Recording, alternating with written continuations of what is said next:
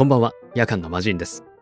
この配信ではアナウンサーだった私が言葉が乱れてきたのをきっかけに日本語を学び直し語り継ぎたい日本語と題しまして私が個人的に素敵だと思う日本語を紹介していきます。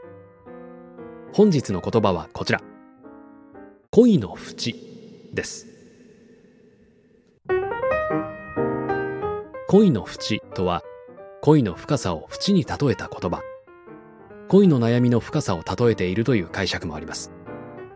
現代風に言いますと恋の沼にはまるになるんでしょうか。どんどんと深みにはまっていく様子を沼という言葉で表していますがこの淵と似ている表現だなと感じます。恋や愛の魔力と言いますか。まあ自制できない自分が悪いんだとも思いますが深みにはまると他のことが手につかない状況に陥ってしまうことってありますよね。私も過去そんな恋愛がありました。戒めにもなっている恋ではありますが私ですね浪人を経験しているんですがやっちゃったんですよね。浪人中に彼女を作るというもう最悪ですよね。お前今どんな立場にいるのか分かってんのかと。しかも10月です。むちゃくちゃ大事な時期だぞと、まあ、今考えればですねその時の自分を叱ってあげたいですが。ご想像の通り勉強も手につかなくなり挙句の果てには第一志望に落ち。浪人して滑り止めに行くという。本当に情けない話ですね。大変な教訓になっております。苦しい時なんかに人はやはり救いというか甘い水が欲しくなってしまうんですね。逃げ込める世界。身をもって経験しました。私はその時今思えば一時的な感情衝動で少し悔いの残る結果を招いた人間なんですがその時点で近い未来には何が待っているのか。そこで自分はどうありたいのか。冷静な自分も必要かなと思います。もちろんですね。死の後の言わずにその時に掴まなければいけない。アクセルを踏まなきゃいけないチャンスなどありますから本当に難しいとは思いますが自分がすべきこと。その先に世界や視野が広がることが明らかな場合は自制する。ブレーキを踏める自分でいたいと思います。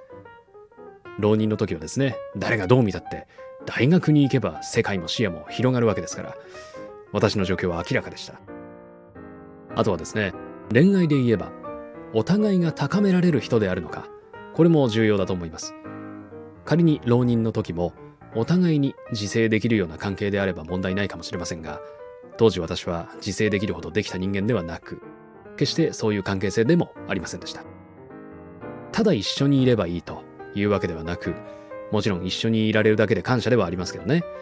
共に生きていく歩んでいくということは星の王子様ではないですが見つめ合うのではなく進んでいく方向を一緒に見据えて歩んでいくことだと思います。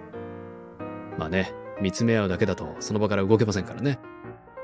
今思い描く人は先を歩んでいける人かどうか。それは一緒に歩みたい未来だろうか。それが描けるのであればその恋はまあ愛は深くなっていくはずですよね。